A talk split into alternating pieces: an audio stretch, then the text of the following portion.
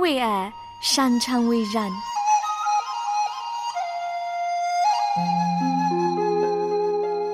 因为爱，我们彼此相聚。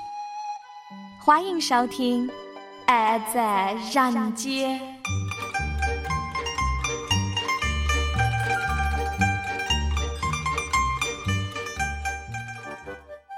江湖万事兴，夫妻关系、子女教导、婆媳关系，哪一环出了纰漏，都影响和谐。让婚姻家庭助你一臂之力。你好，我是刘然，欢迎收听《婚姻与家庭》。大家听到“婚姻”这个词，你会想着点哪呢？有人爱婚姻和相爱联系在一起，有人则是联想起婚礼。那么，每一个国家都会有自己的婚姻法。婚姻法还规定了年龄、亲属、财产、离婚等等这些的条件。那么这些法律呢，令有些人是有帮助呢。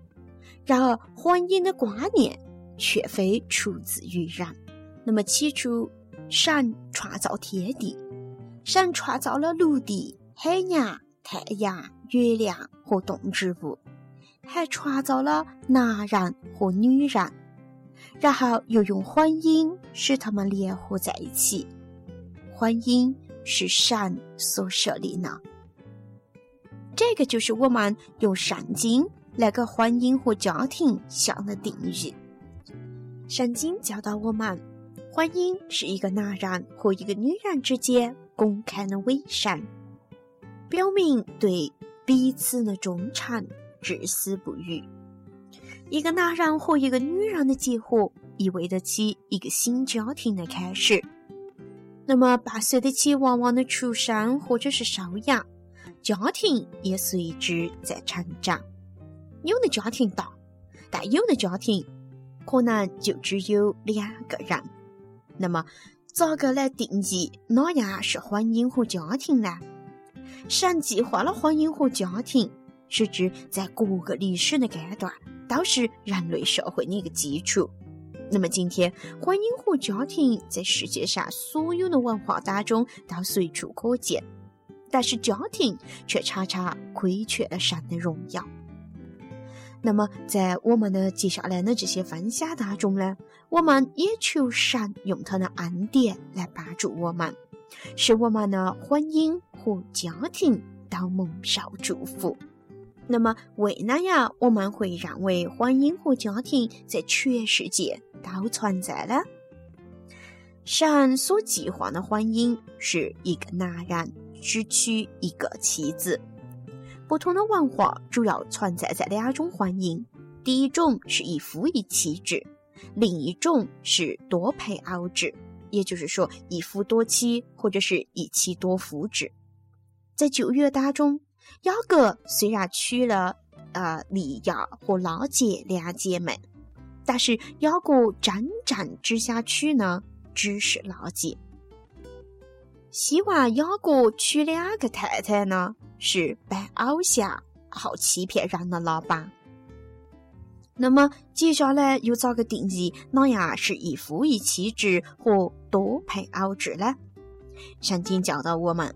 一夫一妻是神的计划，那么神也在第一个家庭，就是亚当和夏娃的家庭当中，清楚的表明了他的心意。圣经说：“耶和华说，那人独居不好，我要为他创造一个配偶帮助他。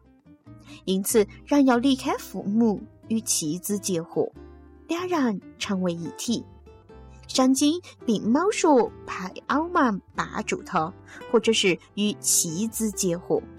神的计划一直都是一个男人和一个女人结合。杀人犯拉曼是圣经中第一个娶了两个妻子的人。我们也可以从神和以色列人的关系当中看到神设立一夫一妻的计划。神渴望以色列。像是他的一个忠诚的妻子，旧约的先知经常提醒以色列人要对神忠诚。何西阿也指出，神只有以色列这么一个妻子，一如以色列只有耶和华一个丈夫。在以赛亚书和以西结书当中，我们同样可以看到对一个妻子的强调。以色列的君王通常也都不止一个妻子，这种属肉体的行为又违背神的原则，因为神在创世纪二章二十四里面定立的一个标准。事实上，所罗门妻子众多，正是导致以色列对神不忠的一个祸根。这些妻子们导致所罗门的心开始沉迷偶像，随即整个民族都跟着所罗门走上了属灵淫乱的这个道路。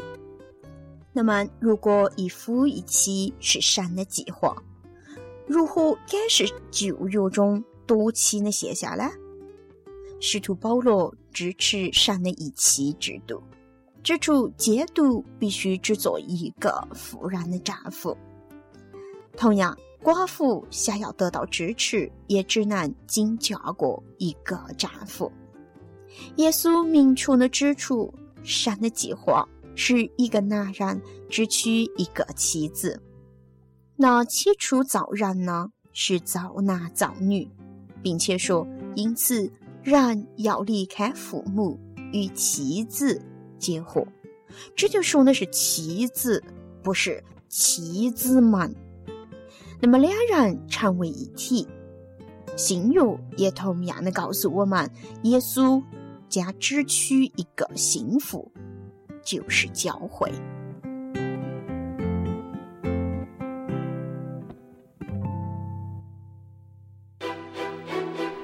经都是神所漠视呢。对于教导、责备、规正，在一中的训练，都是有益处呢。要使属神的人完备，为一切美善的工作装备齐全。提摩太后书三章十六到十七节。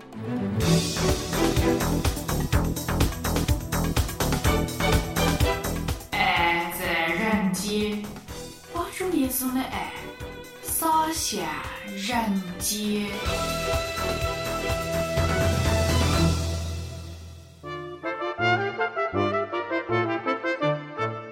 我的通讯地址是香港九龙大有街一号十楼。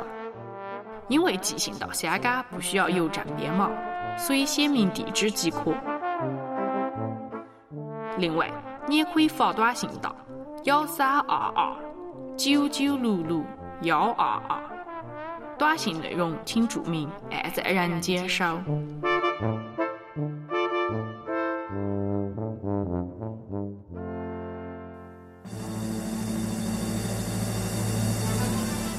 两只耳朵一张嘴，你来说吗？我来听，一同见证彼此的成长。欢迎你收听《夸夸你的故事》。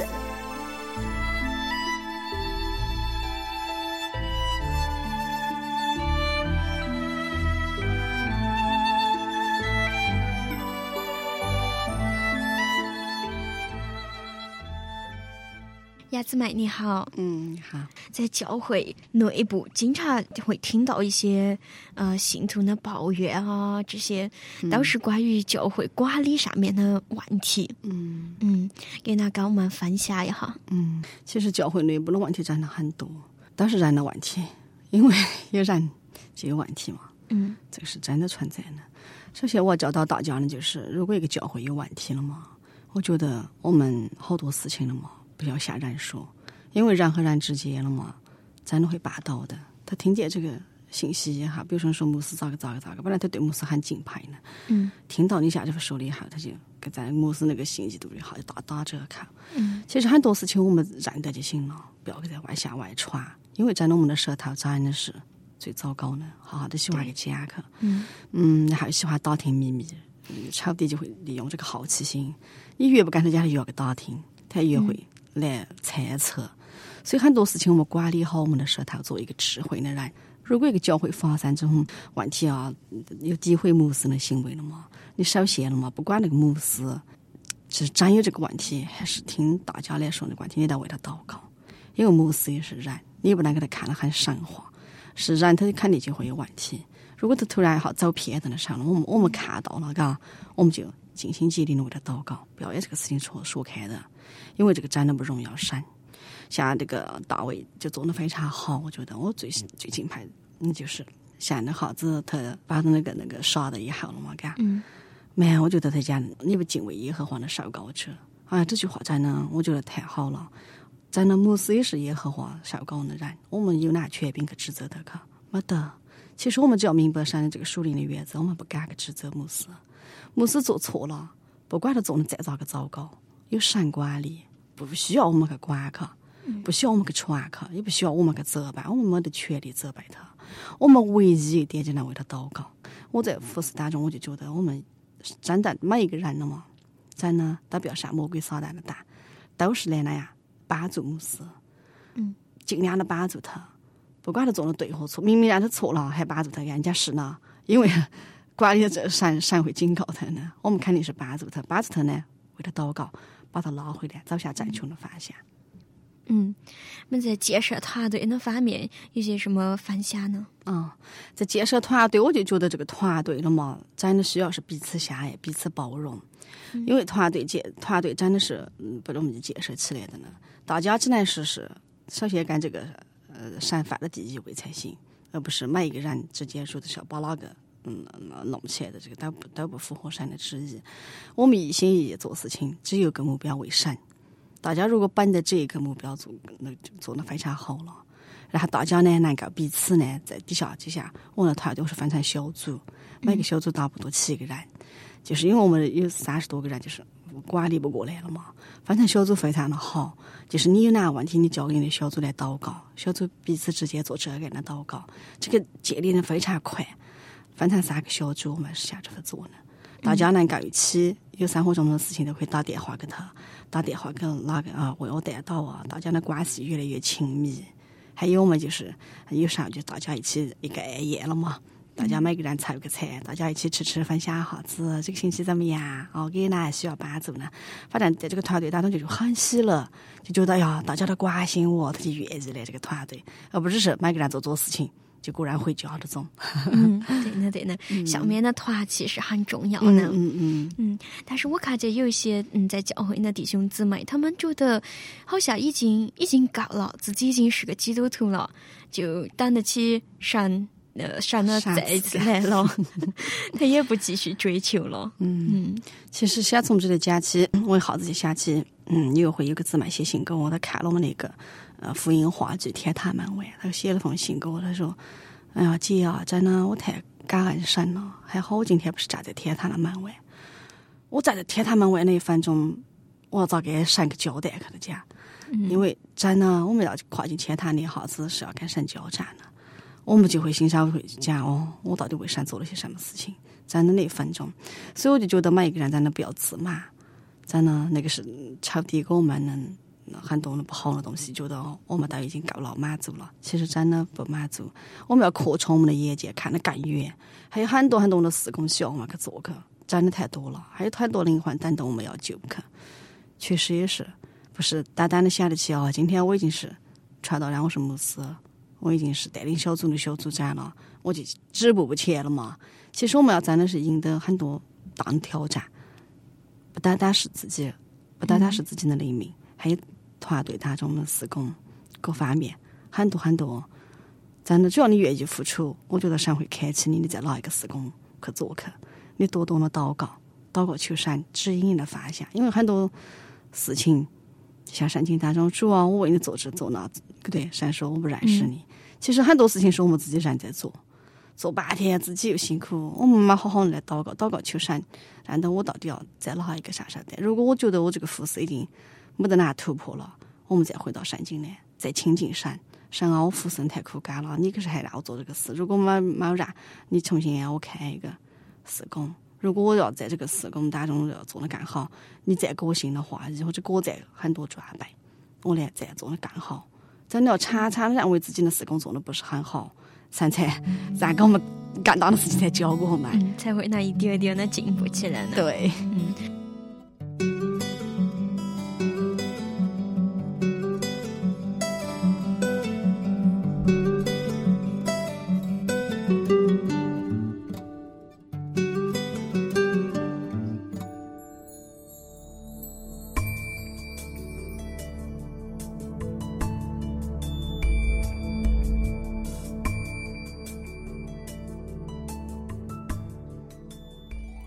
彩云之南，我心的方向，孔雀飞去，回忆悠长。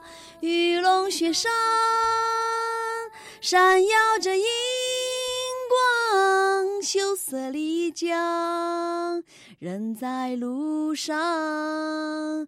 彩云之南。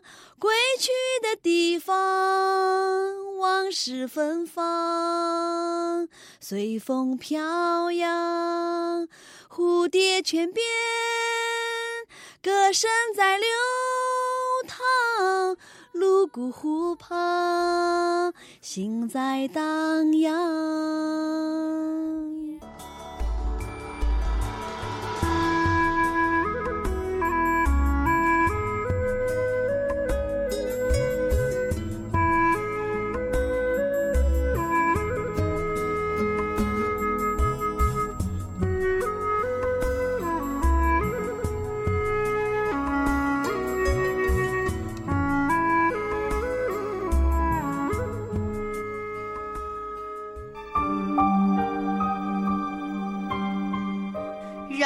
人若赚得全世界，赔上自己的生命，有什么益处呢？人还能拿什么换生命呢？圣经马太福音十六章二十六节。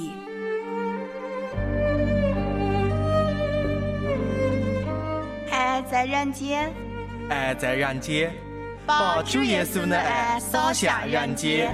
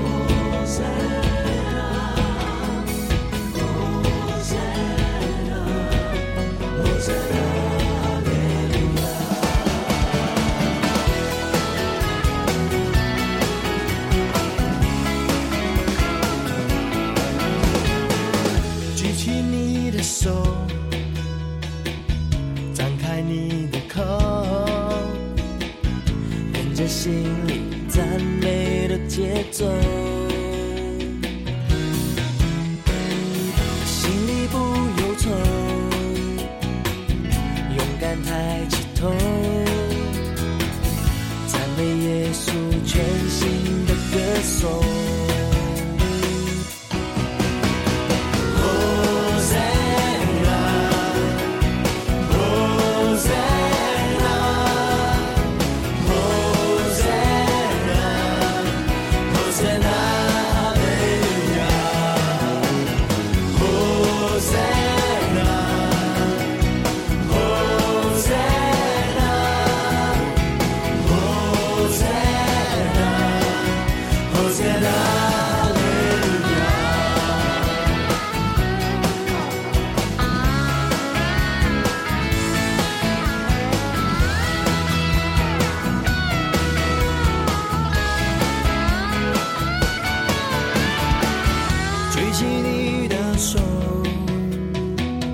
张开你的口跟着心里赞美的节奏。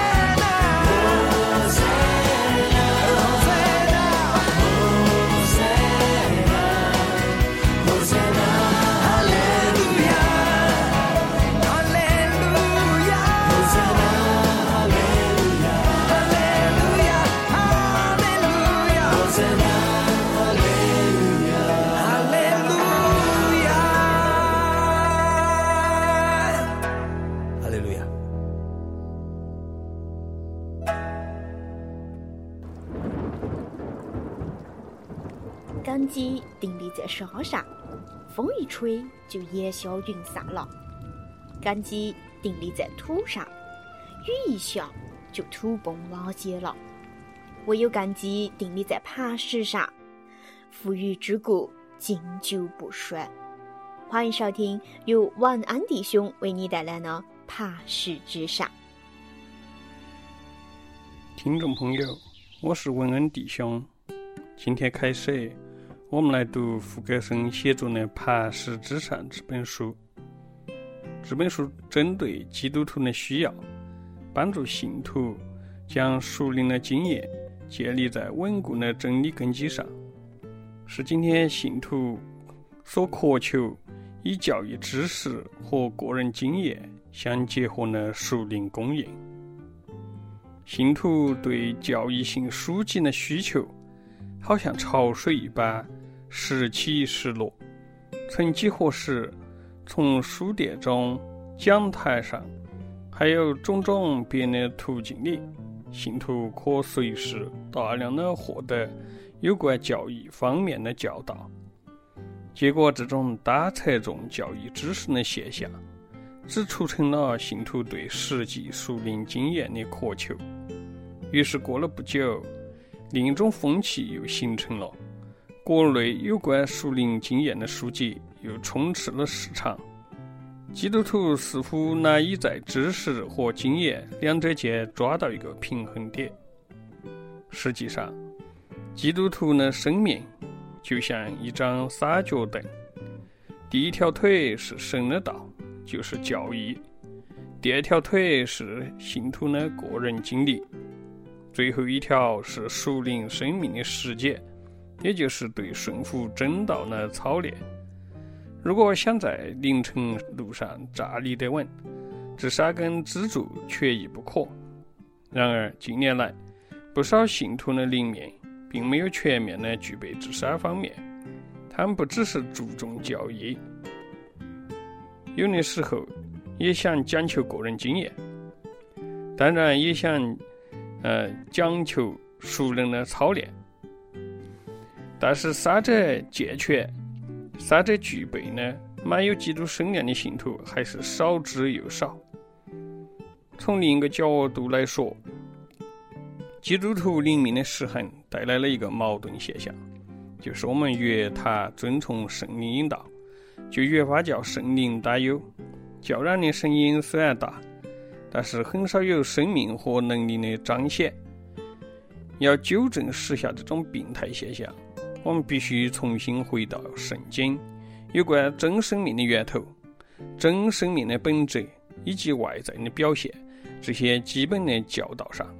这个就是傅格森博士写这本书的主旨所在。《磐石之上》这本书。源于圣经本身，作者以他纯净熟练的文笔和精辟的见解，把一些耳熟能详的经文以崭新的面貌带给读者，让人读的时候啊耳目一新，从来就像没有读过一样有新鲜感。更难得的是，傅博士的神学教导啊，是以实践为出发点。以独到的透析力和丰富的智慧，把圣经的教导应用在一般信徒的日常生活当中。有人就指出，主耶稣要彼得喂养他的羊，不是他的长颈鹿。傅博士啊，就是把这种高深的理论从空中拉下来，用最简单明了的话阐明给我们每个人。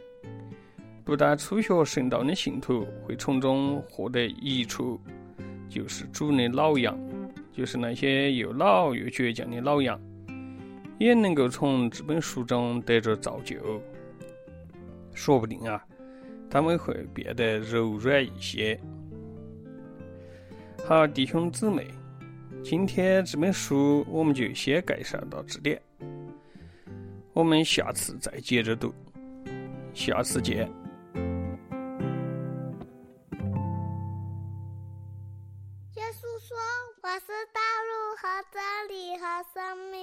亲爱听众朋友，我们的节目已经来到尾声了，在这里陪伴你呢依然是刘然。欢迎你明天同一时间继续收听我们的节目。爱在人间，把主耶稣的爱洒向人间。主耶稣，我感谢你，你照亮了我平凡的生命。主耶稣，我爱你，让我每分每秒和你在一起。主耶稣，我仰望你，你带我走过每一个脚印。主耶稣，我爱你，直到世界的尽头，我也愿意。耶稣，我荣耀你，你流尽宝血换我的生命。主耶稣，我爱你，如果没有你，一切没有意义。